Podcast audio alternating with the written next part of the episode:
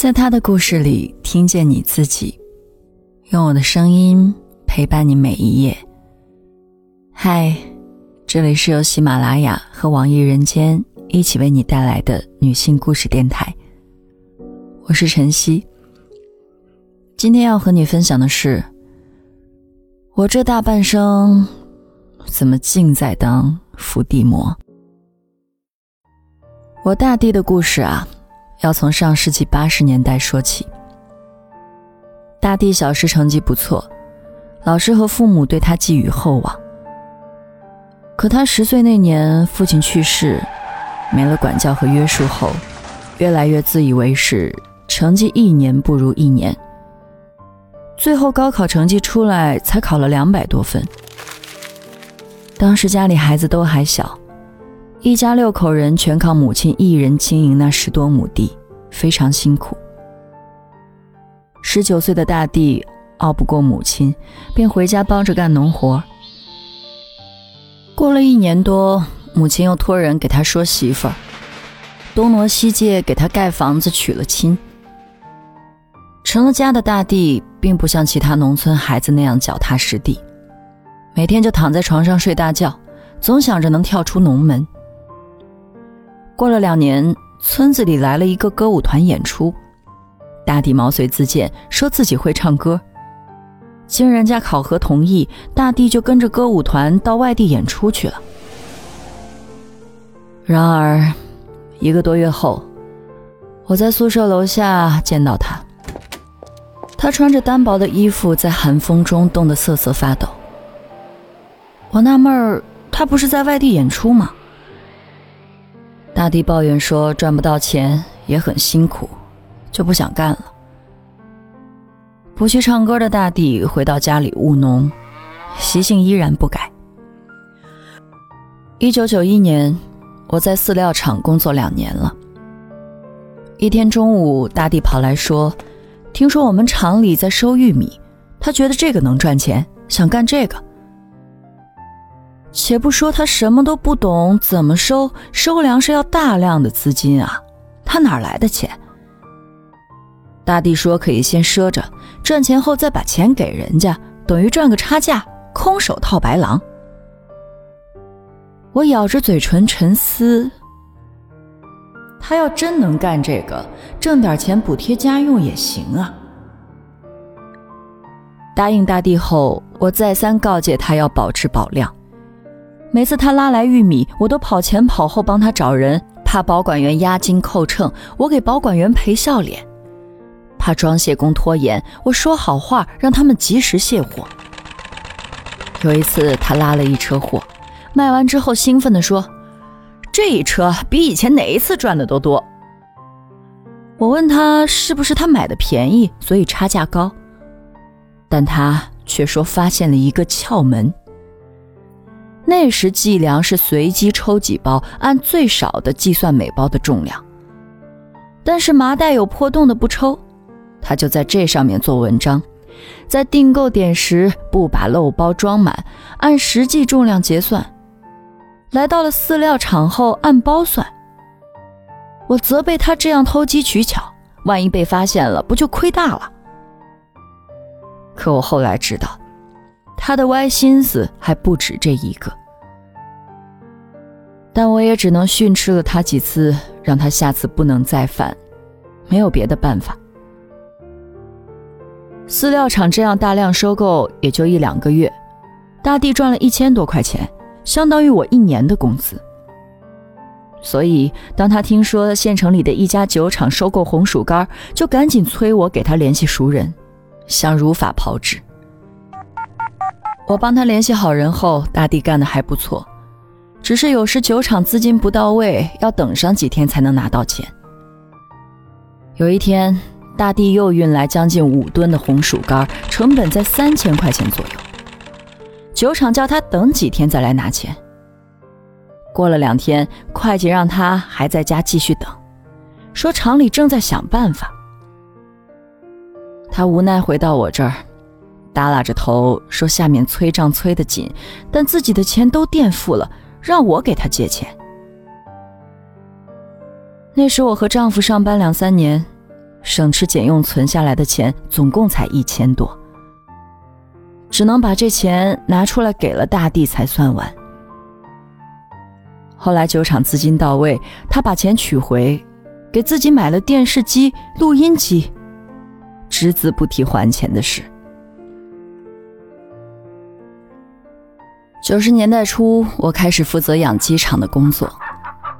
那几年，民营养殖业也如雨后春笋般生长。一个私人养鸡场的老板找到我，让我给他负责技术指导，顺便找个有点技术的饲养员。大地知道这个消息后，跑过来跟我说，自己早就想到城里找事儿干，不想在家养猪了。那几年。他倒腾玉米和红薯干之余，还盖了几间猪舍，养了两头母猪和十几头育肥猪。他觉得生猪行情时好时坏，还非常辛苦，就不想再干了。我知道，劝他都是白费口舌。只要他不想干了，再说也没用。他把高价买来的母猪低价处理掉，白搭了好些钱。我只好让他去那家私人养鸡场了。没多久，他媳妇儿也要来城里一起帮忙，两口子把家里的地无偿分给亲戚种。好在两人干的还算不错，因此老板给的工资也不错。后来他们也把两个孩子也接过来上小学。但好景不长，养鸡场开张一年多后，那个老板就改行不想干了，大弟两口子也就失业了。他们倒没惆怅，大地说他也不愿干这又脏又累的活儿。他听说有人靠着泡豆芽这个小生意建起了两层小楼，他心动了，说要干这个买卖。备好泡豆芽用的大缸以及所需的设备后，大地就让母亲趁农闲来帮他们。那段时间，弟媳每天一早就到市场卖豆芽，中途让大地去市场送一次豆芽。可是大多数时候，大弟就是不愿去，弟媳只好收摊儿自己回家去挑。一来一回，耽误了不少生意。时间长了，两口子三天两头吵架，一置气，弟媳也不出摊卖菜了。税收、市场管理费白交了不说，好好的豆芽也白白扔了。就这样。磕磕绊绊的卖了两年多豆芽后，夫妻俩扔下五六千块钱的大缸和设备，说什么也不愿干了。我虽然生气，但也只能把四个饲养员辞掉了一个，让大地填空，月薪两百多。才过了一年，大地又不愿意干了，说靠打工永远发不了财，他想租下养鸡场后面的那块地种菜。这一次他动作倒快。很快找到农户谈租地的事儿，人家张口就要租金，每亩九百块，他价都不还，直接答应了，还跟人家签了五年的租地合同，一年的租金、清苗费就花了七八千块，种菜还没开始，钱倒花的差不多了。大地把先前租的房子退了，在菜地中间搭了一间简易棚子，一家人住在棚子里。搬过来后，大地发现这块土地没有合适的水源，还得花两三千块在地里打井，他完全掏不出钱了，又来问我借钱。我气得没办法，压着火气跟他分析半天，还表明态度坚决不会借钱。大地坐在沙发上不吭声，发呆了半天后，气哼哼的走了。第二天。大地带着母亲从乡下来我家，在母亲规劝和大地不要脸的劲头下，我只能把留着买饲料的几千块钱拿给了他，嘴上数落他说：“你能干满一年，我都爬给你看。”大地拿着我的钱搭了一个简易大棚，种了点西红柿、辣椒、豆角之类的。租的地还没利用一半，剩下的就白白闲置长荒草。正当他的菜快要上市的时候，电机抽不出水了，到处检查也没发现原因。他顺着电路查看，原来电被人从养鸡场墙头那里掐断了。大地气急败坏地质问我，为什么把他的电断了。我毫不知情，就找到饲料厂管后勤的主任问情况。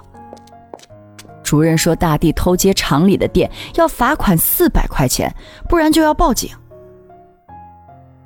他没有钱，我只好替他交了几百块的罚款，还落个猪八戒照镜子，自找难看。我真是气得想摔头，还找不到硬地。没了电，也就没办法抽水浇菜。